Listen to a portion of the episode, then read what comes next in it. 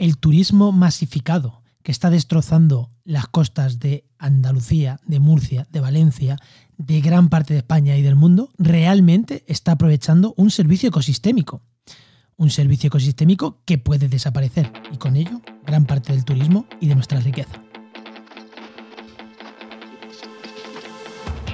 Comienza Actualidad y Empleo Ambiental, un podcast de Juan María Arenas y Enoc Martínez.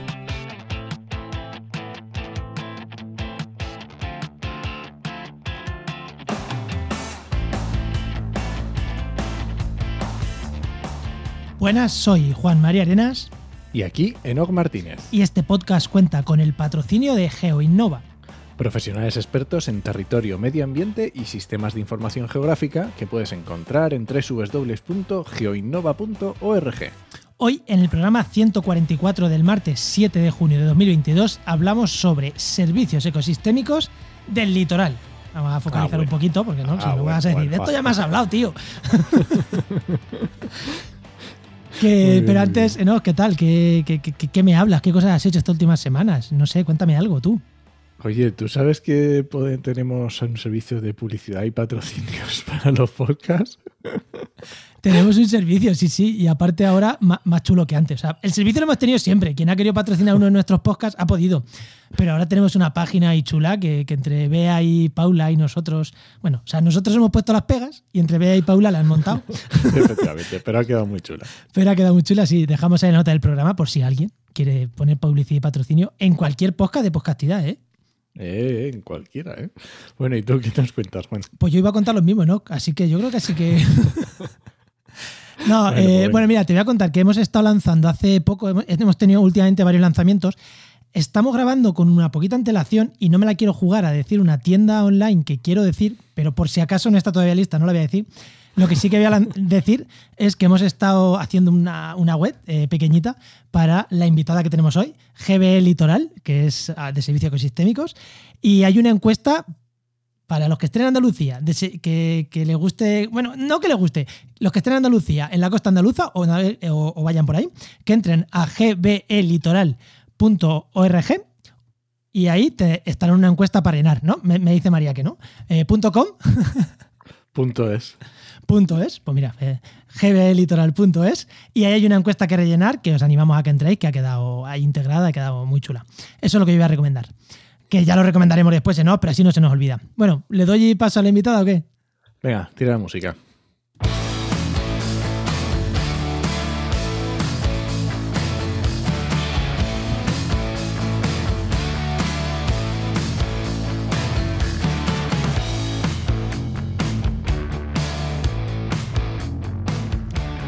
Pues hoy tenemos con nosotros, aunque ya he dicho que me estaba haciendo por ahí gestos por detrás, pero ya la presento, a María de Andrés García, que es licenciada en Ciencias del Mar y Ciencias Ambientales y doctora en Gestión y Conservación del Mar por la Universidad de Cádiz. Muy buena, María, ¿qué tal?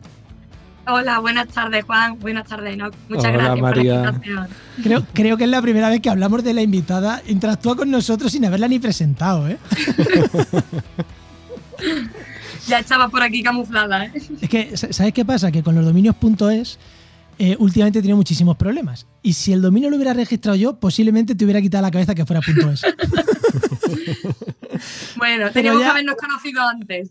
Ya, ya, no, no, no. O sea, que no pasa nada si yo también tengo punto .es, ¿eh? Pero bueno, ya, eso ya lo conté el otro día, ¿no? O en el, a lo que nos dedicamos, ¿no? Te lo voy a contar lo de los puntos .es. Venga, vale. En el otro podcast que tenemos. Bueno, Enoch, Voy con mi pregunta que le hago a todos los invitados.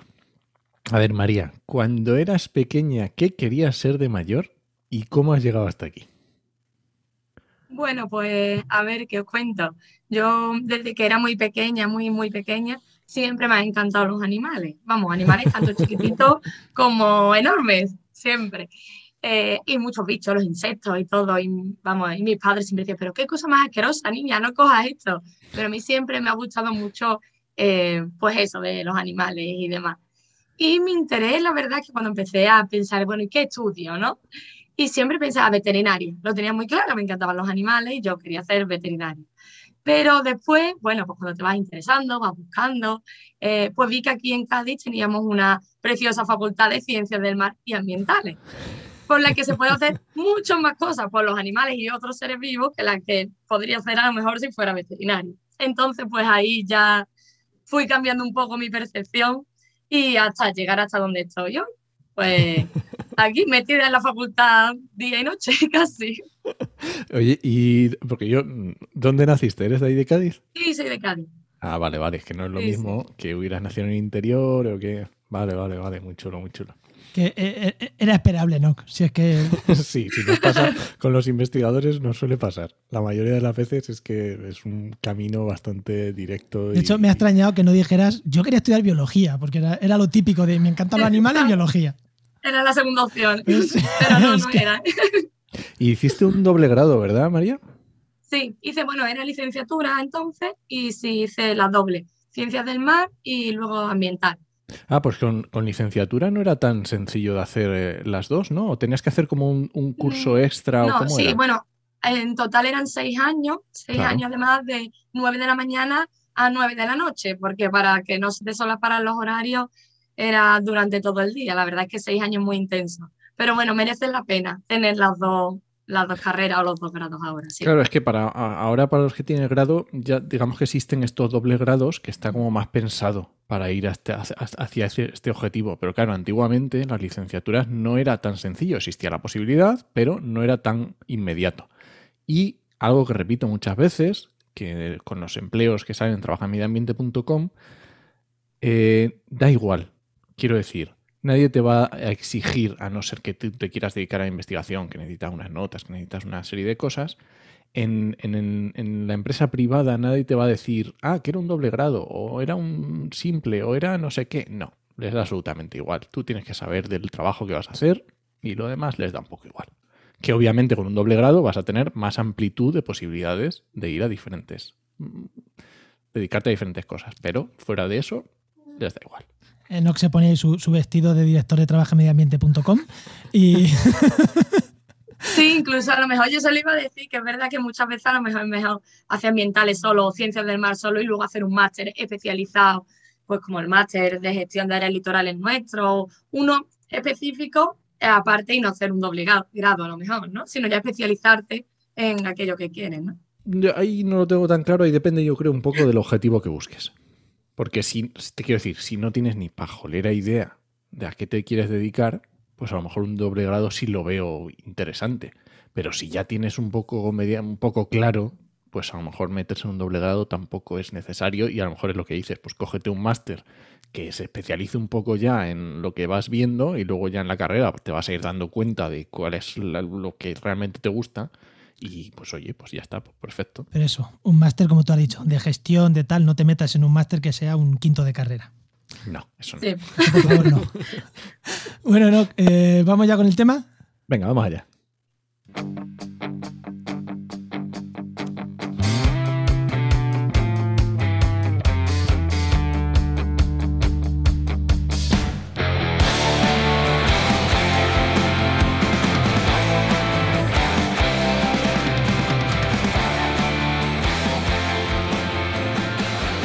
Los servicios ecosistémicos, servicios de los ecosistemas o servicios ambientales son los beneficios que las personas obtienen de la naturaleza. Estos beneficios eh, pueden ser en forma de valores, de bienes o de servicios, previamente dichos. Principalmente eh, o tradicionalmente se han agrupado en cuatro tipos, ¿no? Eh, que en realidad a mí me gusta decir que son tres más uno, porque están los servicios de provisión, los servicios de, abas- de- o provisión o abastecimiento, servicios de regulación, servicios culturales y luego unos que se llaman servicios de soporte, que soportan a los otros tres. Esta es la manera clásica de, de- de ordenarlos y demás. Seguro que ahora nos ponemos a hablar y no esperéis una clasificación de es que este es de previsión. No, o sea, no. A mí cada vez que me dicen, pero este es de soporte, ¿qué más da? Lo importante es que entender el concepto de que es un bien, servicio o, o valor que obtenemos de la naturaleza. Esto es en general. Y cuando nos vamos al litoral, pues también hay, ¿no, María? En el litoral, pues también hay servicios ecosistémicos, ¿no? Sí, por supuesto. Y además, los ecosistemas litorales, si leéis cualquier bibliografía, vais a ver que son de los que más servicios ofrecen a la población. Es decir, destacan todos los ecosistemas del litoral por ser aquellos que más diversidad de servicios pueden prestarnos a nosotros, a las personas, en nuestro día a día. Quería volver a insistir a eso. Lo he dicho yo antes, lo has dicho tú ahora. Servicios para las personas. O sea, eh, son así, no es, oh, biodiversidad, oh, qué guay. No, no, no. O sea, mm, focalizado en valores, bienes y servicios para los humanos. Que no se nos olvide, que muchas veces con esto entramos con visiones filosóficas, no por la naturaleza. No, no. Cuando hablamos de servicios ecosistémicos hablamos de beneficios para los humanos. Punto. Era por, por aclarar. Vale, María. Y esta, esta, este que dices que, es, que son mucho más diversos, entiendo que es por la variedad, por la variedad de posibilidades que, oye, pues tienes el mar y tienes costa. Tienes dos ambientes que pueden ser diferentes. ¿Que es, ¿Es realmente así o por qué se produce esa...? Sí, bueno, eh, de una parte sí es así, es verdad que tenemos mucho más ecosistemas porque tenemos medio terrestre y medio marino y entre ellos pues hay más ecosistemas y por tanto ofrecen más servicios, pero también porque pensar que en las zonas costeras donde tenemos eh, las mayores densidades de población en todo el mundo, ¿vale? Si quitamos a las grandes ciudades, el 50% de la población mundial se encuentra en la pequeña franja donde están estos ecosistemas costeros. Entonces, pues hay mucha más población que se va a beneficiar de estos servicios, ¿vale? Por eso son unos servicios tan importantes, ¿vale? Los, que ofrecen estos ecosistemas costeros. Que claro, es como me gusta los sistemas de frontera, que es, que es esto lo que tenemos, son... No, eh, y volvemos a insistir, la población humana está ahí, que no se nos olvide, los humanos. Sí. Oye, pero cuando hablamos de servicios ecosistémicos del litoral, también hablamos de esa porción de tierra cercana a la costa. Eh, ¿Qué metemos por litoral? Porque cercana a la costa, yo qué sé, a lo mejor en España eh, una hora de la costa está, madre mía, una hora de la costa, pero te vas a Alemania o te vas a Europa y una hora de la costa es al lado. Claro, ¿qué metemos? ¿Hay algo que nos diga hasta dónde llega el litoral? ¿Algo? Algo que nos diga, pues mira, 50 kilómetros, 100 kilómetros, una hora, 10 horas. Bueno, esa es muy buena pregunta. De hecho, nosotros en nuestros trabajos y nuestras investigaciones, año tras año, eh, estamos investigando sobre esto, ¿vale? Em, porque aquí, por ejemplo, en España no tenemos una delimitación de qué es el litoral. No te vayas a otro país, ¿qué es en España el litoral o la zona costera? Tenemos una ley de costas, una ley de costa, es decir, una ley de dominio público marítimo terrestre que te divide hasta pues, 20 metros hacia el interior. Pero realmente 20 metros desde la línea de mar eh, es litoral, es zona costera. Si lo solo pensamos, es mucho más amplio. Entonces, pues nuestra propuesta siempre va por definir eh, unos criterios que sean sociales, económicos y ecológicos, por supuesto, que nos permiten identificar pues cuáles son ecosistemas propiamente vinculados a este litoral, a esta zona costera, pero también cuáles son actividades económicas y relaciones sociales que se vinculan con esta costa y con este mar. Por eso, de ahí esta propuesta eh, de delimitar las zonas costeras, delimitar el litoral bajo una perspectiva socioecológica, es decir, con ecosistemas eh, costeros, pero también con unas actividades económicas asociadas al medio costero.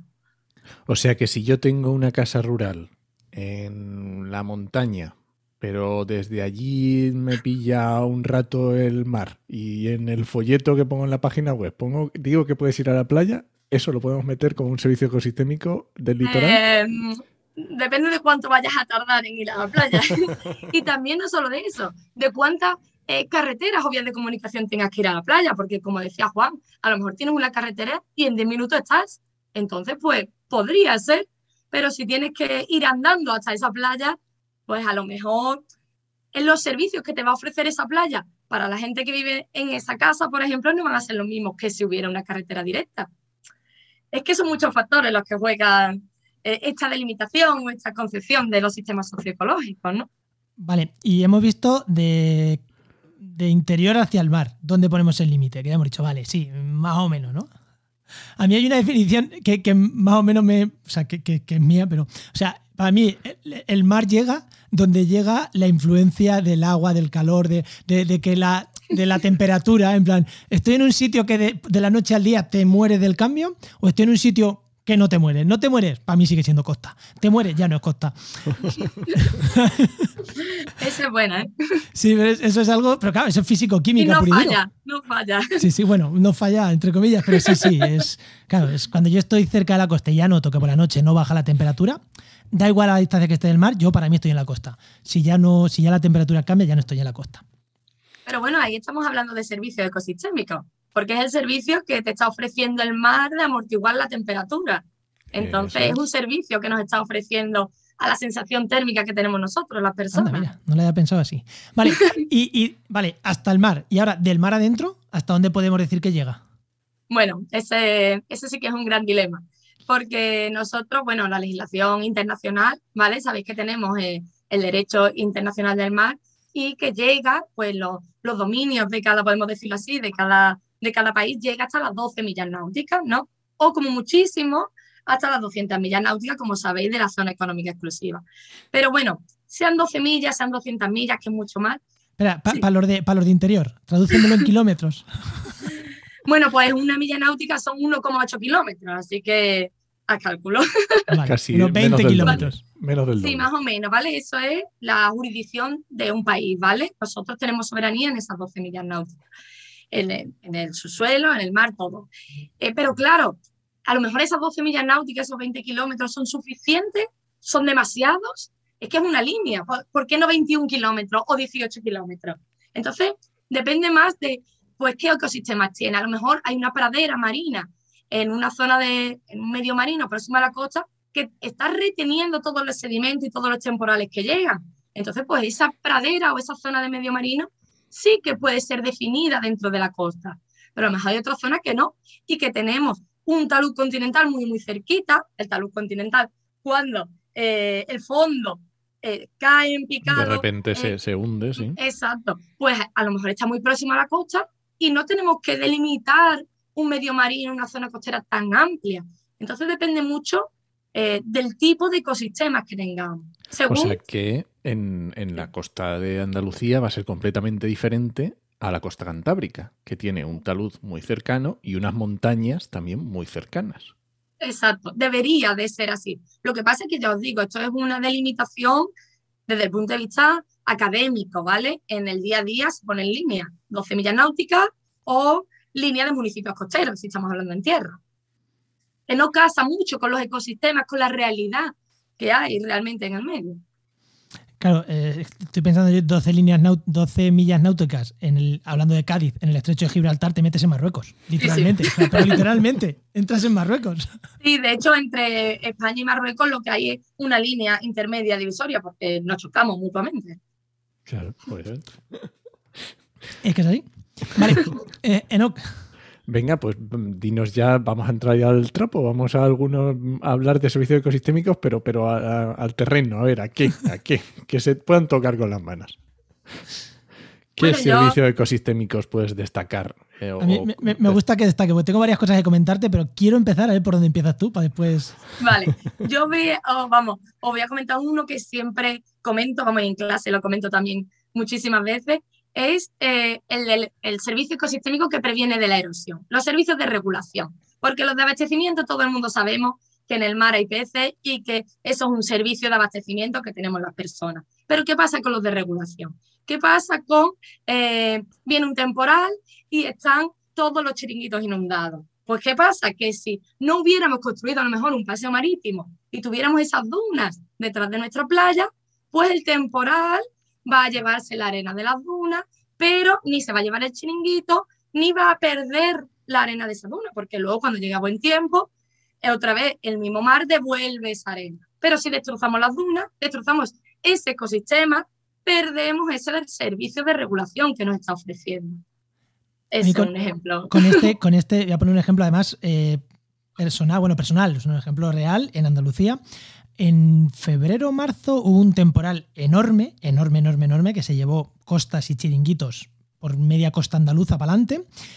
Eh, en, en, Almería estaba yo, fui a Almería la semana, esa misma semana, creo, y la, la Almería, la ciudad estaba mal, las noticias en Vera había destrozado todo, y estuvimos en Cabo de Gata. No parecía que había un temporal. Claro, o sea, nada, o sea, es que no eh, se veía ni, ni, un, ni, un, ni una brizna de, de temporal. O y, y, eran playas perfectas, no te fueras a ver o no te fueras a la de Almería, porque aquello daba asco pisar allí porque estaba todo destrozado. Cabo de Gata, perfecto. O sea, no, no, no, se notaba que hacía dos días había un temporal que había destrozado toda la costa andaluza. Cabo de Gata no lo había destrozado. Claro, porque el ecosistema solo sí puede, o sea, se adapta al medio, pero si tú construyes sobre ese ecosistema, eh, el temporal o cualquier efecto, cualquier eh, agente externo que haya, te va a destrozar pues pues lo que había, lo que debería haber habido ahí. ¿no? Recordemos para el interior que Cabo de Gata es un parque natural. sí, es un campo de, un parque natural de desierto, es una zona de Almería preciosa para visitar, ¿eh? Sí, y el medio marino también. Podéis bucear muy poquito sobre la superficie casi y veis muchísima biodiversidad. Cierto, cierto. ¿Algún otro servicio ecosistémico, María? Bueno, a ver, ¿cuál más os digo? Eh, pues aquí en las ciudades, no solo, aunque en las ciudades costeras se nota mucho por el efecto este que os decía, suavizador del mar, pero en, en cualquier ciudad, fijaros, y uno de los servicios que creo que más tenemos que valorar, ya que cada vez vivimos más personas en ciudades, son los árboles y los parques, las áreas verdes. ¿Qué, qué servicio nos ofrecen estos árboles de la ciudad y estas áreas verdes? Pues primero la regulación de la temperatura. Vemos, o sea, eh, cuando hace un sol enorme, todo el mundo está buscando un árbol para meternos debajo, pero eh, si queremos construir un edificio nuevo, vamos a quitar ese parque donde hay esos árboles. Entonces, creo que es un servicio muy importante que simplemente conservando estas pequeñas eh, biodiversidad urbana eh, o esta vegetación urbana puede darnos muchos beneficios a la población que vivimos en ciudades. Vale, ya hemos dicho dos típicos. Bueno, tres, con el abastecimiento es típico, vale. Ahora, ahora vamos a entrar en los que a mí me gustan. Eh, porque los servicios culturales, los recreativos, incluso los económicos son servicios ecosistémicos también. ¿Vale? Y ahí tenemos el turismo. ¿Qué hacemos con el turismo? Porque claro, Mm, es un servicio ecosistémico el turismo o es un o es un factor que destroza el resto de servicios ecosistémicos, pero siéndolo, no, lo metemos, no, depende qué tipo de turismo, porque si hablamos de litoral y sobre todo litoral andaluz, turismo, hay que hablar de turismo. ¿Qué hacemos con el turismo? ¿Es un servicio o no? bueno, a ver, eh, está claro que sí. O sea, la actividad turística es una actividad que desarrollamos gracias al servicio de ocio y esparcimiento que nos ofrece los ecosistemas, principalmente el ecosistema playa, porque el turismo que tenemos, por mucho que queramos cambiarlo, principalmente es un turismo de sol y playa. La gente viene a poner su sombrilla y su toalla, o sea, en la playa. Entonces, mm, sí, es un servicio que nos está, es una actividad que hacemos gracias a ese servicio, pero también es una presión, o sea, la actividad turística ejerce importantes presiones sobre estos ecosistemas. De ahí que sea importante, por supuesto, eh, no eliminar la actividad turística, que es el motor económico pues, de Andalucía, en nuestro caso, eh, pero sí un turismo sostenible, un turismo que permita que sigamos teniendo playas para que podamos seguir teniendo turismo. Porque si el turismo está tan masificado que contaminamos las aguas costeras o que llenamos de basura las playas eh, o que construimos tantísimo en el borde costero que la erosión va a eliminar esas playas, nos quedaremos sin turismo. Eso está claro. Tenemos esa actividad gracias a este servicio que nos está ofreciendo el ecosistema. Entonces, pues el turismo debe ser de calidad y sostenible ambientalmente, sobre todo, claro. A ver, si que no, te vamos a, no, te vamos a, poner un pero. Sí, pero me, gusta hacer hincapié en eso porque mucha gente se lo olvida, que es que también es un servicio ecosistémico que nos ofrecen las que nos ofrece el litoral. En Úbeda no tenemos ese servicio ecosistémico. En eh, Ciudad Real tampoco, ¿eh? Vale, en Ciudad Real tampoco, ¿no? Y otra pregunta también en esta línea. Bueno, me viene un poquito más atrás. Em, los, hemos estado hablando antes de servicios ecosistémicos de la costa y ahora lo que nos estás hablando, todos son servicios ecosistémicos de lo que es la línea del litoral, ¿vale? Lo que es la línea de abastecimiento, de todo la, o sea, de, regulación, todo lo que es eh, esos 200 metros casi de línea, ¿no? Porque es, porque es. Pero los servicios ecosistémicos de, vuelvo a lo de abastecimiento, eh, los servicios ecosistémicos de abastecimiento en las zonas cercanas a la costa, claro, también los consideramos servicios ecosistémicos del litoral, porque mm, no solo el turismo, no solo la regulación, esos servicios ecosistémicos de abastecimiento. No me refiero a pescado, sino la huerta en Puerto Real, por decir algo. Eh, bueno, o en Almería, ¿no? Bueno, bueno, es que en Almería no sé si llamarlo servicios ecosistémicos a los invernaderos. Claro, ahí también volvemos a, a nuestro gran dilema, igual que el turismo. Eh, fijaros en toda la costa oriental de Andalucía, pues principalmente el litoral terrestre es o está conservado o es eh, grandes extensiones de agricultura intensiva. Pero es cierto que esa agricultura se ha desarrollado, ahora es verdad, que pasa igual que el turismo, hay más presión que beneficio, o tendríamos que poner una balanza cuánto de presión y cuánto de beneficio, pero es una actividad económica que se desarrolla gracias a que esos ecosistemas se ubican en la zona costera, se ubican en una zona donde hay mucho sol, donde tenemos un clima regulado por el medio marino, entonces todo, o sea, tenemos ese servicio, podemos realizar esa actividad agraria que ahora mismo es tan intensiva gracias a los ecosistemas que tenemos ahí y gracias a los servicios que nos ofrecen este espacio litoral más terrestre. Vale, muy interesante. Y eh, otro servicio ecosistémico que a veces también, bueno, que es obvio, pero no sé si todo el mundo nos damos cuenta, que pueden ser más valores estéticos o valores educativos ese tipo de, valores eh, de servicios ecosistémicos, ¿cómo los percibe la gente? ¿La gente se da cuenta o es algo que como has vivido ahí toda la vida es parte del paisaje y ya no lo aprecias? Bueno, eso es una buena pregunta. Eh, sobre todo porque los servicios culturales, sobre todo estos servicios estéticos, eh, estos servicios de valores educativos, son servicios que no se pueden medir.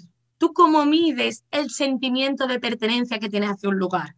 No se puede medir eh, con indicadores, como si podemos medir la pesca o la agricultura o incluso la tasa de erosión en los servicios de regulación. Los culturales son muy difíciles de medir.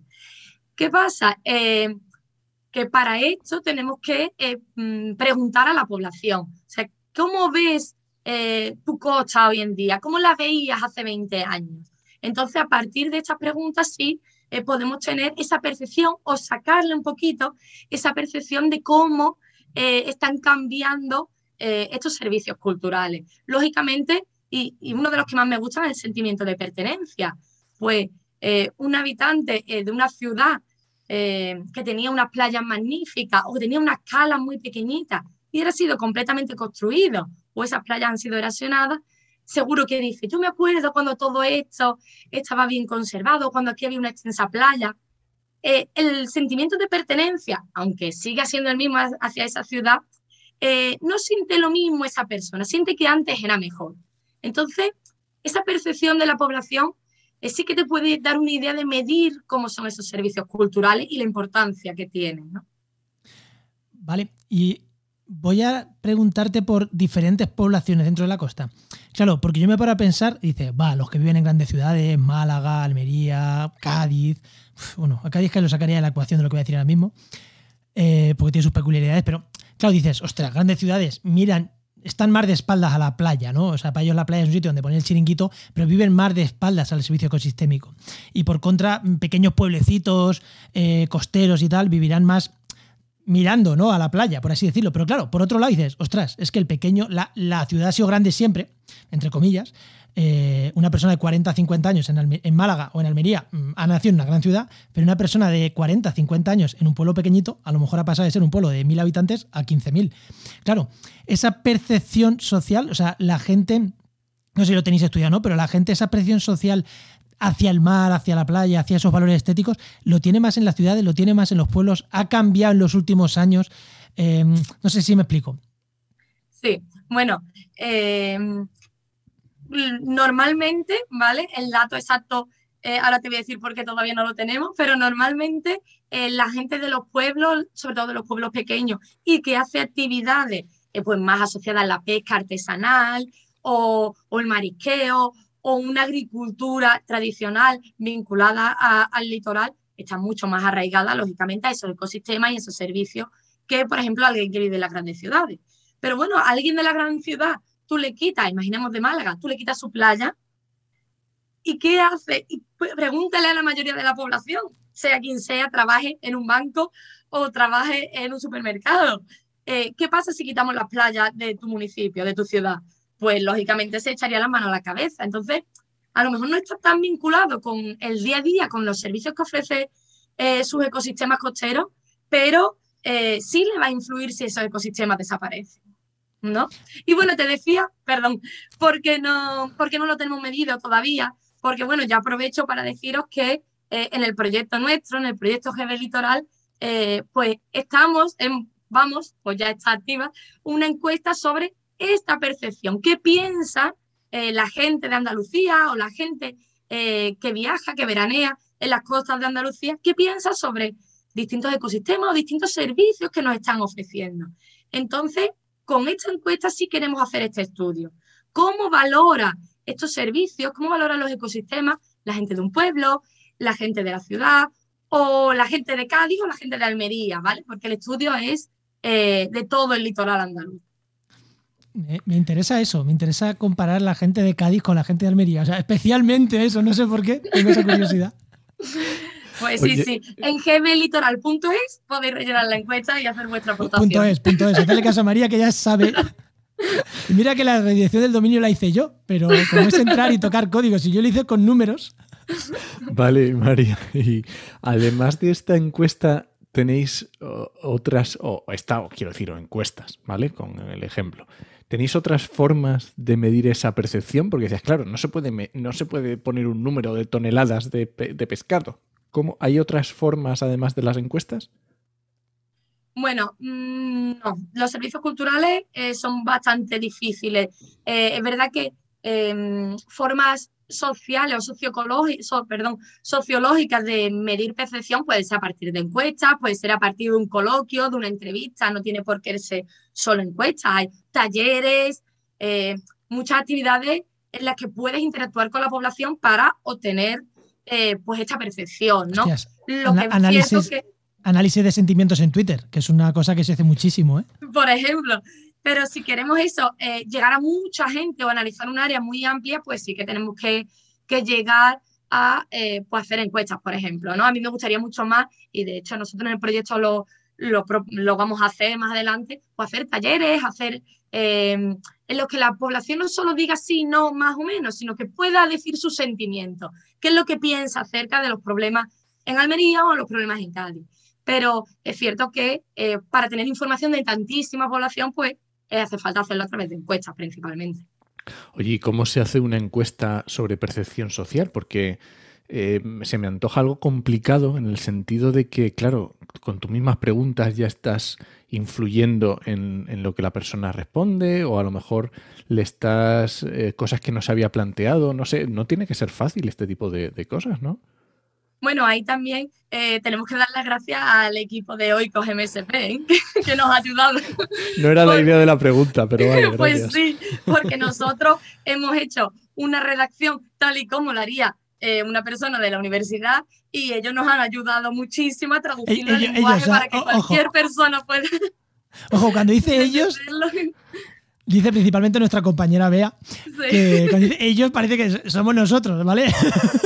Bueno, yo hablo a modo de empresa, vosotros. Sí, sí, sí, sí, sí. Creo que principalmente nuestra compañera Bea. Bea nos ha ayudado muchísimo porque ella eh, ha sido la que nos ha dicho, María, no puedes orientar la pregunta o no puedes preguntarle algo como le preguntarías a un profesor de la universidad, lógicamente. Entonces, y sobre todo eso, para no sesgar lo que tú decías, no, no sesgar las preguntas. Tenemos que ser lo más objetivos posible porque al fin y al cabo es un estudio de investigación, claro. Que me parece complicado, o sea, al final estás preguntando por, por cosas que a lo mejor la gente no es lo típico, las típicas preguntas que te van a hacer en, yo qué sé, en una encuesta electoral o si ves la tele o yo qué sé, son preguntas un poco más complicadas que a lo mejor la gente tiene que pensarlo un pelín antes de responder. Ostras, pero no, hasta las encuestas electorales, eso, la tan famosa cocina, que dicen, ah, es que esta cocina, claro, porque es que no es tan fácil como alguien me ha dicho 4 es 4. Es importante esa cocina porque junto a la pregunta electoral hacen otras que te hacen un poco la ideología, tal cual, para después afinar ese voto cuán real es o no. O sea, incluso ahí, que no, tú ya has dicho que es súper sencillo, tú fíjate lo que hay detrás. O sea, que no, me quiero imaginar aquí lo complicado que es. Sí, sí, pero bueno, ahí la tenemos, ¿eh? Si le quieres echar un vistazo ya verás cómo se puede responder perfectamente. y tú puedes, ¿no? ¿Eh? Tú puedes, puedes bueno, eh, pues no, pasaré. Vale, y otra cosa, bueno, voy a insistirte. Eh, claro, esta encuesta me parece muy guay para saber la situación actual, pero eh, claro, lo que te decía antes, alguien de Málaga, y vuelvo, vuelvo, a la pregunta antes, porque creo que te he hecho dos en una y me has respondido solo una. Alguien de Málaga hace 50 años seguía siendo de Málaga ciudad, ¿vale? Sí, ha cambiado mucho Málaga en 50 años, ya, ya, sí, pero no dejaba de ser una gran ciudad, ¿vale? Pero alguien de un pueblo pequeñito que ahora ya pasa a ser un megapueblo turístico, le ha cambiado mucho la percepción. Al revés, se la ha arraigado más aún, porque claro, es costias. Dicen, no, no, no, yo aquí me hago fuerte en mi percepción. O, lo ha des, patrizado, ¿no? Por así decirlo. O sea, le, ha quitado ese sentimiento a su pueblo, a su, a su patria pequeña, ¿no? Que era esa pequeña aldea donde vivía. Eh, o, al revés. ¿Cómo le afecta eso a la gente en general? Claro, bueno, ahí ya veremos que nos vamos a encontrar dos tipos de perfiles. Y además muy, muy marcados. No hay, hay nadie pasa indiferente, ¿no? Eh, vamos a tener el ejemplo que eh, va a sobrevivir y va a poder realizar actividades económicas gracias a todo el turismo o a toda eh, la nueva población, sobre todo extranjera, estoy pensando en muchos pueblos de la costa de Málaga, eh, toda la población extranjera que ahora vive en esos pequeños pueblos, eh, pues ha fortalecido que ahí se desarrollen más comercios, que se desarrollen incluso más hoteles, mucha más actividad económica. Todas esas personas pues van a tener, van a agradecer, podemos decir así, esa expansión de su municipio, esa expansión de su pueblo. Pero luego vamos a tener eh, otro sector de la población que está más vinculado a las mejores actividades, sobre todo más del sector primario, pesca artesanal, agricultura eh, tradicional, que eh, a lo mejor, porque en la mayoría de los casos, esos servicios van a desaparecer. Donde se pueda construir un hotel, una vivienda o un campo de golf, va a desaparecer una zona de agricultura tradicional. O donde podamos ampliar un puerto para que quepa más cruceros, va a desaparecer una zona de pesquerías tradicionales. Entonces esa población sí que va a chocar mucho con esta expansión, esta eh, población eh, en crecimiento y, demás que hablamos. Vale, ahora sí, ahora sí que ya hemos focalizado más. ¿eh? Si es que hago dos preguntas en una y así me pasa. luego me responden una más. Oye, María, claro, hemos hablado de varios servicios ecosistémicos y hemos hablado de culturales y tal, pero ¿Algún servicio ecosistémico que tú veas que sea eh, difícil, que la gente le cueste entenderlo o le cueste llegar a entender cuál, qué es lo que se está beneficiando o este tipo de cosas, a lo mejor en clase que lo dices y mm, los ves que están con la cara rara o... Vale, sí, yo eh, creo que tengo uno claro. Eh, el servicio de control de plagas, ¿vale? Porque nadie se ha planteado que eh, no tenemos grandes plagas, ahora voy a decir ejemplos, es gracias a que tenemos ecosistemas sanos, ¿vale? Es un servicio que nos ofrecen los ecosistemas. Por ejemplo, eh, vamos a pensar eh, que ahora seguro que toda la gente de la costa, sobre todo de la costa occidental, me va a entender en, en las invasiones que tenemos de alga asiática. ¿Por qué hay más alga? Bueno, pues por múltiples motivos, pero uno de ellos es por el incremento de la temperatura, ¿vale? no solo el alga, sino también de muchos otros eh, organismos, insectos o especies eh, marinas que eh, no teníamos antes y tenemos ahora. Y que van a causar un, un prejuicio, podemos decir así, de otros seres vivos, otros ecosistemas que ya estaban aquí, pero también causa un problema en la población, ¿vale? Porque si hay un alga que va a invadir o una planta que va a invadir una, una playa bueno, vamos a centrar en el caso de las algas, por ejemplo. Si tenemos una alga que va a invadir toda la playa, los pescadores no van a poder salir a faenar porque el medio marino está lleno de este alga, pero es que el turismo tampoco eh, se va a hacer turismo, a bajar a la playa a tomar el sol porque hay un alga. Bueno, ahí, claro, los que trabajamos en ciencias del mar eh, decimos, a ver, que es alga, o sea, que no es que si te encuentras una lata de cualquier refresco, seguro que baja, pero bueno, eh, para la población Em, la existencia de plagas o la pérdida de ese control que tenemos de ciertas plagas sí perjudica a actividades económicas em, que se solían realizar en una zona. Es decir, es un servicio, el control de plagas es un servicio que si lo ponemos con ejemplo, eh, muy importante en el litoral y que se está viendo muy amenazado con las presiones que le estamos haciendo al litoral. El, ejemplo que pone María, que es un ejemplo muy claro del alga Rugulosterio sucamurai, Seguro que lo he dicho mal, pero bueno, es algo así. Eh, y es que es verdad que hay, en la zona, de, por ejemplo, el faro de Trafalgar, que es, una, es unas playas maravillosas, eh, de esta zona pseudo vírgenes que todavía quedan en la costa de Cádiz.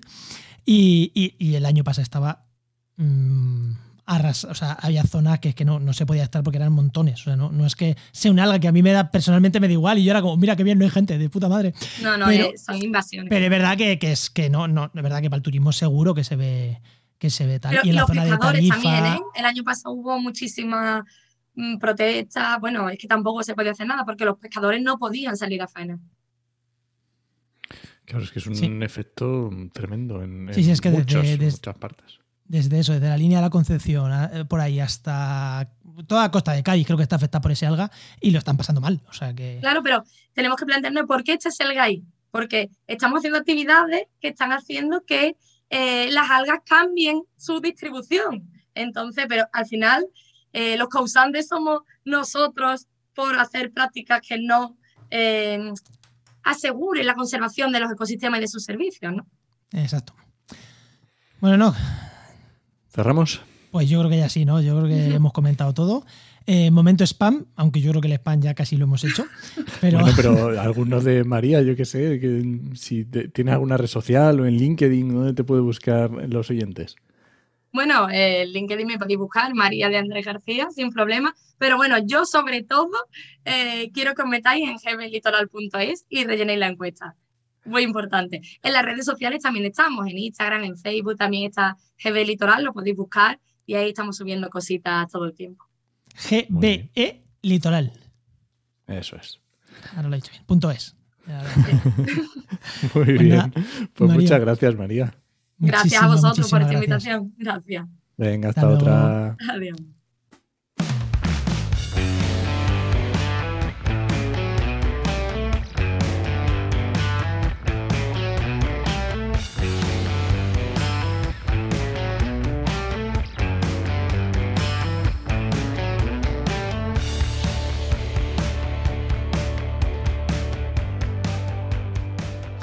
Vamos, Enoch, que ya estamos terminando, pero no podemos irnos sin la sección de, de Genova, de nuestro patrocinador, que hoy tenemos con nosotros, hoy no tenemos a Luis Quesada, hoy tenemos con nosotros, después de mucho tiempo, desde hace mucho tiempo, a Patricio Soriano. Muy buena, Patricio, ¿qué tal? ¿Cómo, cómo me habéis echado de menos? Muy buena, Patricio. Hola, ¿qué tal? ¿Cómo estáis? ¿Y Bueno. por, qué, por qué te has traído a, por qué has invitado a Patricio? Bueno, pues cuéntamelo tú, Enoch, que te lo dejo aquí apuntado.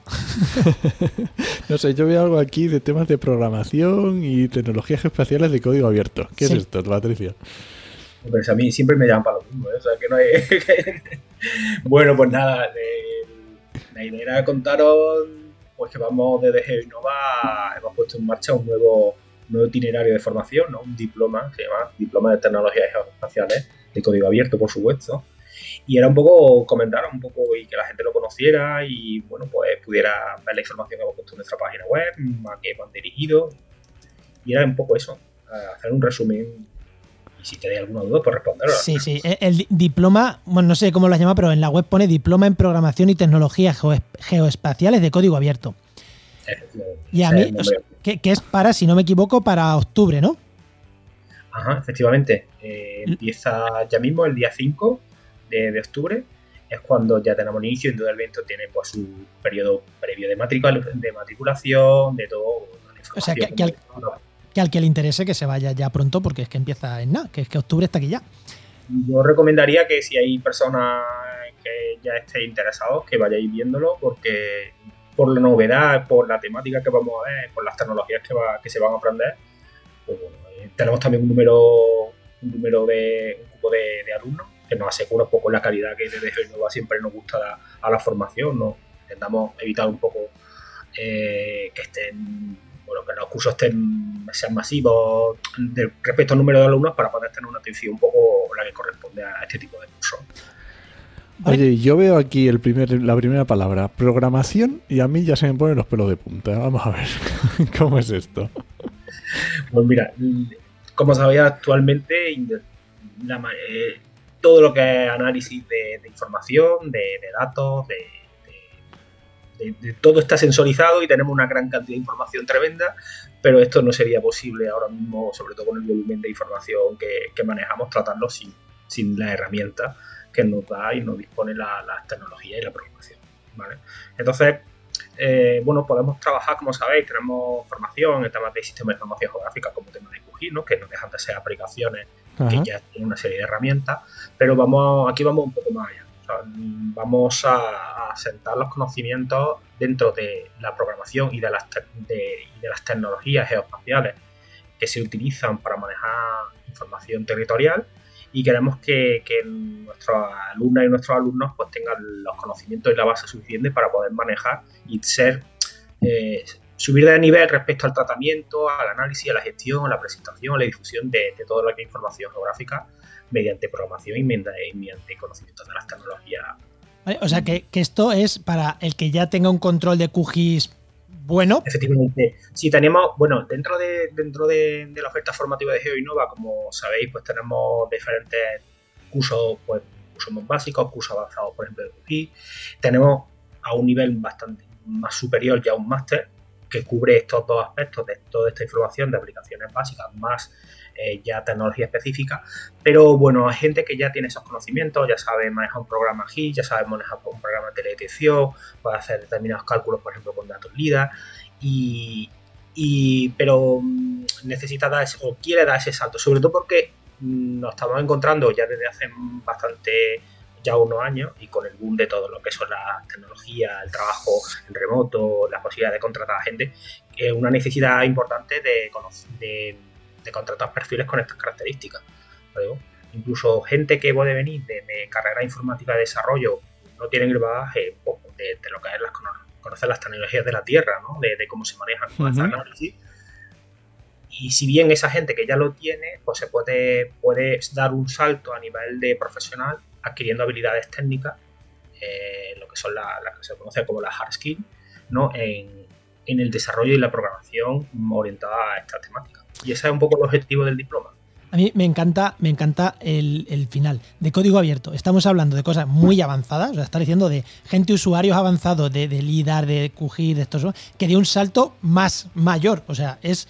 Y ya, o sea, ya parece que cuando ya te vas a profesionalizar tanto, eh, te olvidas del código abierto, ya te vas a software privativo. Pues no, vosotros dais ese paso ya a ser un top, top, top, siguiendo trabajando con código abierto, que a mí eso me encanta. al final las tecnologías abiertas lo que te, te, abren, te abren más el abanico de posibilidades. Y nosotros podemos aprender a hacer pues, un determinado, una determinada rutina de un análisis o un proceso de, de, de una imagen satélite con software propietario, pero y lo importante no es que utilice este software propietario, sino que sepa hacerlo y, y tengas las herramientas suficientes para manejarlo. Entonces, si te estás eh, limitando a un software concreto, eh, siempre va a estar un poco más, más capado por las características de lo que es un software privativo, o limitado desde el punto de vista del acceso al código y tú puedes por detrás eh, trastear, mejorarlo, o incluso a nivel económico, por supuesto, porque más capacidades requieren más presupuesto y unas licencias mayores. Esto en el, ámbito del código de, los lenguajes de programación o del ámbito de la ingeniería informática, porque se trabaja con tecnologías abiertas, con código que tú puedas mejorar, desarrollar y adaptarlo a tus necesidades. Entonces aquí el peso y, la decisión de trabajar con código abierto, además de que desde GeoInnova ya llevamos bastante tiempo trabajando con, tecnología abierta, mm, es fundamental, porque te da una libertad que de otra forma mm, con código privativo pues, cuesta más trabajo. Y sobre todo porque también es interoperable, ¿no? Una cosa va enganchando, tú con Python puedes enganchar con una base de datos geográfica como puede ser QGIS, o desde una librería JavaScript puedes desarrollar un módulo de mapa en OpenLayer y todo va interconectado, ¿no? No deja de ser lenguaje informático, información en sí.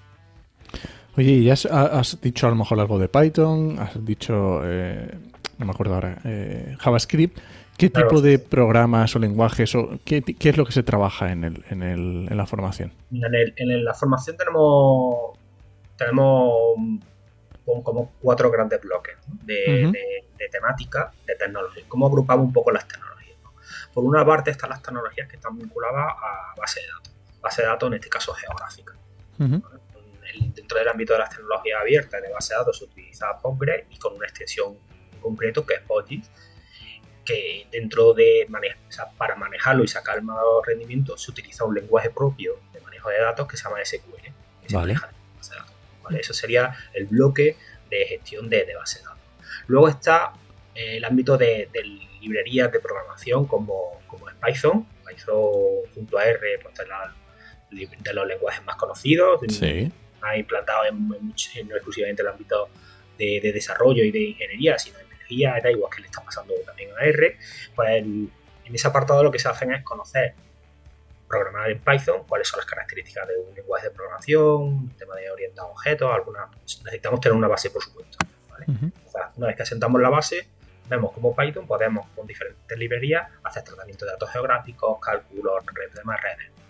Damos un salto también a Google Earth Engine, que es una tecnología con, dentro de la plataforma de Google que, que dentro utilizan tanto JavaScript como Python y ponen a disposición un poco de, los investigadores, de las personas interesadas, los desarrollos de grandes conjuntos de información, de temas satelitales, de temas LIDA. Eso se hace con, dentro de Google, del entorno de Google Earth Engine. Y luego está el ámbito de, la, de, web, todo lo que es la difusión. Aquí tocamos desarrollo de lenguajes de programación básicos como HTML, JavaScript, CSS, la, la tría un poco para desarrollo, pero luego entramos ya en tecnología, librerías propias de ámbito geográfico como es la de Joy y vamos a dar un, un, salto aprendiendo lo que son las metodologías propias de un desarrollo web, mm, cómo se despliega, cómo se, cómo se empaqueta, cosas que no son ya exclusivamente básicas, damos un poquito de salto más. Y luego, por último, abordamos lo que es esa difusión de información en la parte de servicios, ¿vale? Los servicios de ah, claro. web, o cómo podemos consumir recursos, cómo generar catálogos, por ejemplo, de metadatos o, portales con GeoNode. Eso es un poco la, panoplia de, lo que vemos el curso dentro de, las tecnologías abiertas. Pues oye, yo a mí me queda todavía. Tengo que aprender un poco más de QGIS, pero no te creas tú que. la base, la base, no, nos queda la base, porque el, es verdad que el diploma, eh, joder, mola un montón. Y a los que nos gusta así trastear con programación y tal, joder, qué cosa más chula. Pero sí, eh, creo que hay que tener una base ya un poquito sólida. Y creo que, joder, a mí me, gusta, creo que es una formación, eh, yo que más o menos controlo todas las formaciones que tenéis, que, que, os faltaba, que os faltaba ese, ese salto mm, profesionalizante ya más avanzado en tecnologías de código abierto, creo que os faltaba y, y me gusta mucho. Por cierto, antes de despedirnos, Patricio, el día 15, lo digo para si alguien le interesa, el día 15 de junio la semana que viene, desde cuando sale este programa, hay un webinar donde vamos a hacer la presentación del máster, del diploma, por si alguien quiere, quiere estar. Estaremos Patricio y yo ahí.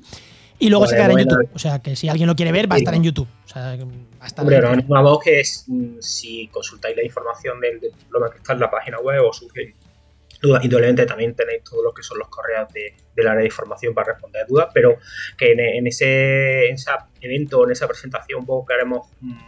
Mm, en el que estaremos Juan y, yo, pues bueno, siempre tenemos la posibilidad de, responder preguntas que, que, nos hagan desde, YouTube, ¿no? O sea que, bueno, está pues invitado, por supuesto.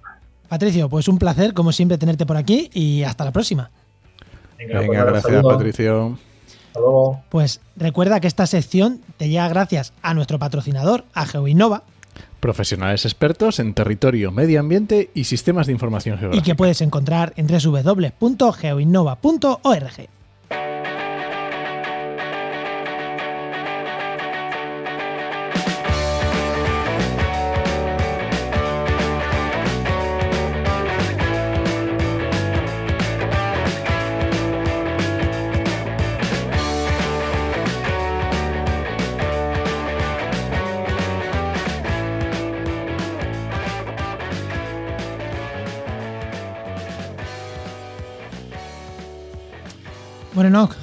vamos o qué? Pues déjame que te recomiendo un podcast, ¿no? Tío, me, ha dado una envidia hablando del mar y tal. Y yo aquí metido, quiero al mar, quiero a la playa, echo de menos la línea. Luego, cuando vienen los, temporales de Levante y se tiran 20 días con un aire que no puedes salir de tu casa en Cádiz, esos días me. O sea, ahí no, no me da tanta pena, ¿vale? Pero los días buenos. Joder. Yo es que ya he vivido tanto en el interior que ya soy más de, de piscina que de playa, ¿eh? ¿Qué le vamos a hacer? Bueno, bueno, venga, eh, al hilo de esto, un podcast que se llama Turismo Sostenible.